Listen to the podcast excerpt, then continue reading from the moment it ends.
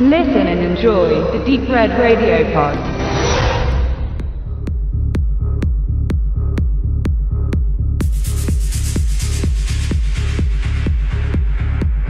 Zwischen Psychotherapeut und Rave Party bewegt sich das Leben der jungen Antonia.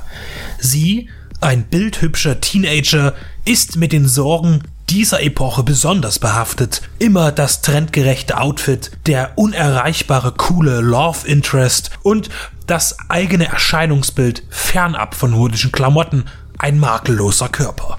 Discos und Drogen sind ein Zufluchtsort und bei einem illegalen Elektro-Event des Nachts im Freibad schmeißt sie einen Trip, der ein Wesen in ihr Bewusstsein bringt.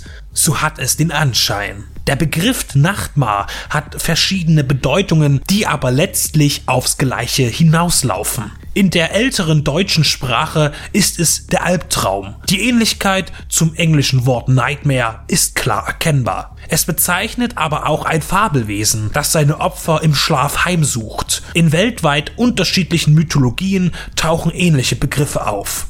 Der Mar wird auch oft grenzübergreifend als Hexe, Werwolf oder schlicht Gespenst wahrgenommen. Im Falle von Antonia wird dem Betrachter zu Beginn nahegelegt zu glauben, dass die auftretende Erscheinung ein Hirngespinst ist, eine Halluzination, eine im Rausch ausgelöste Paranoia, der Film hat nicht die Absicht, wie ein Creature-Feature sein Monster möglichst lange zu verstecken. Bereits bei der zweiten Begegnung ist der Nachtmar deutlich zu sehen. Er ist angsteinflößend, sieht aus wie ein Gnom, eine Missbildung oder eine am Leben gebliebene Fehlgeburt. Er ist aber keinesfalls aggressiv. Er ist langsam, träge und wirkt in seinen Handlungen forschend auch hilflos. Was ist das? Spontan erinnert man sich an David Cronenbergs Die Brut oder George P. Cosmatos Unheimliche Begegnung. Doch waren diese Nachtmare ganz anderer Art. Im zweiten Beispiel sogar eine Ratte mit menschlicher Intelligenz. Die Besucher sind hier aber angriffslustig.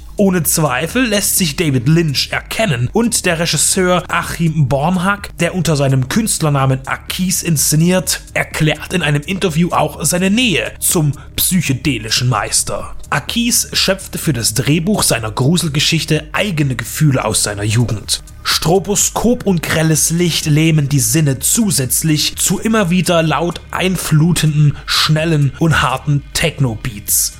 Vor dem Bild warnt eine Texttafel Epileptiker. Akis selbst war Epileptiker, bis er in den frühen 20ern seines Lebens das Leiden nach einem Herzstillstand verlor. Er war auf der anderen Seite und was auch immer ihn vor, bei und nach der Wiedergeburt in den Sinnen widerfuhr, scheint er in seinem lange mitgetragenen Nachtbar darstellen zu wollen. Er schuf die Figur seines Fabelwesens selbst. Er ist unter anderem Bildhauer und dieses kleine Geschöpf entwickelte er bereits Jahre vor seinem Film. Es lebte in seinem Wohnumfeld mit, zusammen mit der Familie, ein Begleiter. Wofür er ihn einmal verwenden würde, war nie absehbar, bis er in der Nachtmar zum Einsatz kam.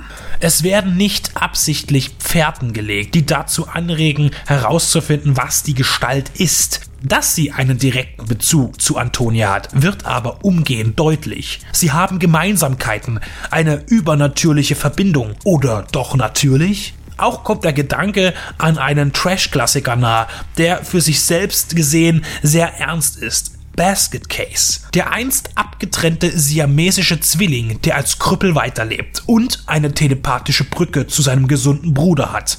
Solche Vermutungen sind wie Spiele und reizen die Spannung und Angst mit jeder fortlaufenden Minute. Realität Traum und Vorstellung verschwimmen und gleichermaßen ziehen sich zeitweise klare Linien. Manchmal hat man das Gefühl, Antonia lebt in verschiedenen Dimensionen. Ein grandioses Verwirrspiel ist gelungen mit Interpretationsraum. Ist der Mar ein Geist, die seelische Fantasie eines gebrochenen Mädchens oder die abgespaltene Manifestation von Bulimie und Geisteskrankheit?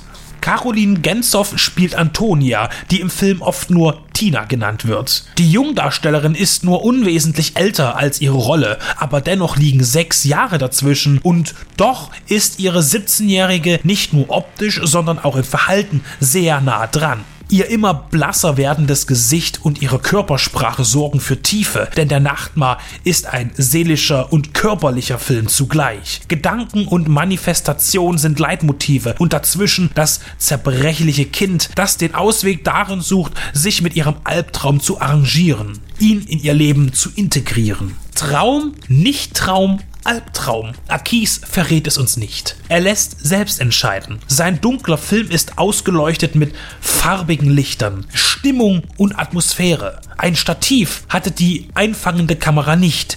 Es gibt keine Wackelbilder, aber ein leichtes Wiegen. Man ist mobil, flexibel und immer dicht am Geschehen. Der Soundtrack liegt über den Dialogen, die man manchmal gar nicht richtig versteht und vielleicht auch nicht soll. Selbst wenn sich Antonia mit ihren Eltern in einem ruhigen Raum unterhält, muss man die Ohren genau aufsperren. Es ist mystisch. Man nimmt alles wahr, als wäre man selbst betäubt. So wie Tina. Ein verstörender, aufsässiger Albtraum mit viel Sinn für das Innenleben der feierwütigen Jugend, die vor dem Erwachsenenleben das Abenteuer sucht und sich aber auf dem falschen Weg darin verlieren kann. Ein Meisterstück des deutschen Genrefilms. Weit aus dem Fenster gelehnt kann man sagen, dass es den Anschein hat, eine neue fiktionale Variante von Christiane F. zu sehen. Aber auch das ist nur eine von vielen Interpretationen. Kein Horror, kein Drama, kein Thriller. Der Nachtmar ist einfach alles.